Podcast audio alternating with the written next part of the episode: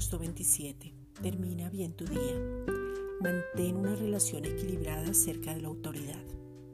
Cuando te sometes a la autoridad es un privilegio, pero en ningún momento puedes manipular o permitir que te manipulen. El corazón de Dios se llena de gozo cuando recibimos lo que Cristo hizo y cuando tenemos revelación de la autoridad.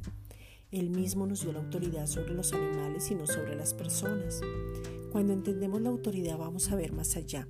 No va a haber más escasez, no más pereza espiritual, no más enfermedad, no más cansancio, porque Dios lo que dice lo hace y Dios ya te dijo, y con sus fuerzas es más que suficiente. Tito 2.15 Esto habla y exhorta y reprende con toda autoridad. Nadie te menosprecie. Ejerce la autoridad como una ardilla asustada, porque a veces vivimos asustados y cuando aparece el diablo nos hacemos el muerto.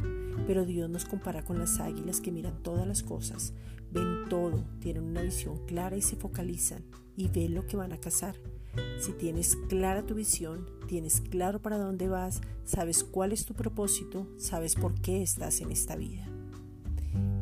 Esta es una reflexión dada por la Iglesia Gracia y Justicia.